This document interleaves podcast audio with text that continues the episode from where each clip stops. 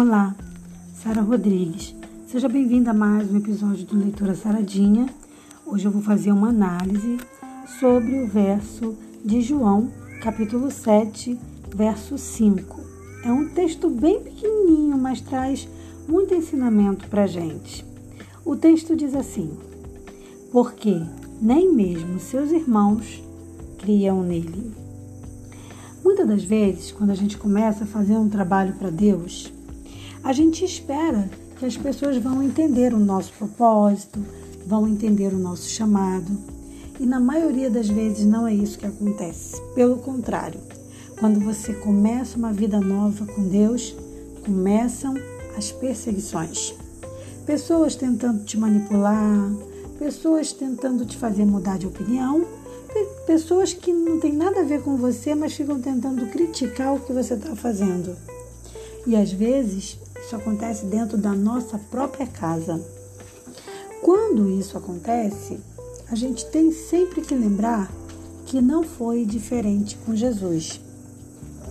Jesus, obviamente, teve um ministério maravilhoso, confirmou e com, completou o seu, o seu chamado, que era morrer por nós. Ele morreu, ressuscitou, então realmente venceu o pecado nos dando a chance da salvação. Mas a Bíblia diz, e é quando a gente chega aqui no capítulo 7 de João, né?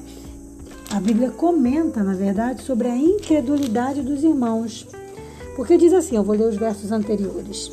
E depois disto, Jesus andava pela Galiléia e já não queria andar pela Judéia, pois os judeus procuravam matá-lo.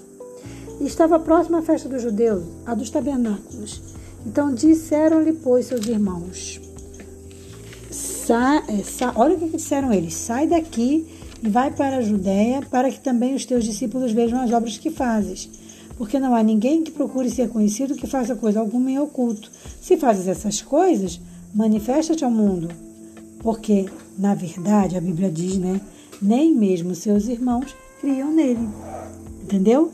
Então eles estavam fazendo uma proposta para Jesus para, na verdade, jogar Jesus no fogo. Porque eles pensavam assim: ah, vai lá, tu não, quer te, tu não tá dizendo que tem esse poder? Vai lá e mostra teu poder. Como é que você fala que tem poder e a gente não vê esse poder? Cadê esse poder em ação? Fala algum milagre aí. Ou seja, eles estavam pensando igual o diabo, né? Ah, lança-te aí do morro. A Bíblia não fala que vai aos seus anjos dar a ordem a seu respeito. Então, eles não acreditavam no ministério de Jesus, na divindade de Jesus, na liderança de Jesus. Eles não, eles não acreditavam, eles criticavam, eles não aceitavam. É muito comum isso, né? Isso acontece com muita gente. Eu posso estar falando para alguém que passa ou que já passou por isso também, né? Então, assim, aqueles irmãos de Jesus, eles, eles conviveram anos e anos com Jesus, eles viram o testemunho de humildade de Jesus, viram a mansidão de Jesus, a sua fidelidade a Deus e, mesmo assim, permaneceram com o coração endurecido. Então, assim, da mesma forma, tem muita gente que tem inúmera oportunidade de conversão ao ver uma outra pessoa ao ver o testemunho de outra pessoa, mas ela não aceita. Inclusive, ela diz: Eu não aceito que Deus tenha escolhido aquela pessoa. Eu não aceito que Deus está fazendo uma coisa na vida daquela pessoa. Aquela pessoa não merece. Olha, Jesus passou por muito sofrimento e também passou por muito sofrimento no seu lar. E isso faz a gente entender que a nossa fé, ela firmada na palavra, ela vai incomodar muita gente, tá? E vai incomodar muitos dos nossos familiares, ou seja, vai começar a guerra dentro da nossa própria casa. A guerra que eu falo é modo de dizer, não é que vão estar brigando, mas a, guerra espiritual, né? Quer dizer, o ideal é que não estejam brigando, né, fisicamente, mas vai estar aquela guerra espiritual. Assim como a gente tem que sempre manter a esperança, porque assim como os irmãos de Jesus depois acabaram reconhecendo sua autoridade, você pode ver isso lá em Atos 1, do versículo 13 e 14, se der até leio para a gente daqui a pouquinho. Mas da mesma forma que os irmãos de Jesus um dia reconheceram a autoridade de Cristo, o seu poder, a sua divindade. A nossa família também pode, pela fé, aceitar Jesus através do nosso testemunho, porque vão ver que Deus está nos moldando, está nos, nos transformando. Então a gente não tem que ficar triste não, tá? Deixa eu abrir aqui o texto aqui pra gente ver, ver aquele textozinho, só para confirmar. Então a gente não tem que ficar triste não, a gente tem que deixar na mão de Deus mesmo, confiar né, na mão do Senhor e seguir fazendo a vontade de Deus. Essa, esse que tem que ser o nosso propósito.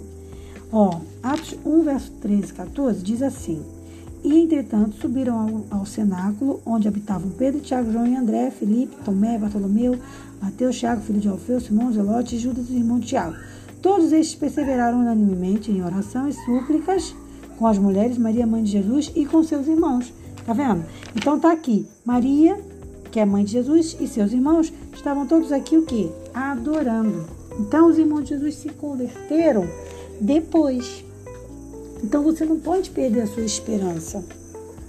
Você tem que entender que o teu chamado ele tem que se cumprir na sua vida, independente de você ser ou não apoiado pelos seus familiares. Não desista, não desanima. Entenda que a vida espiritual é um pouco solitária mesmo.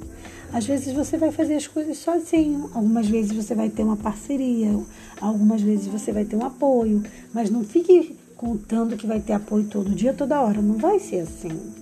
Às vezes vai ser só você e Deus, tá?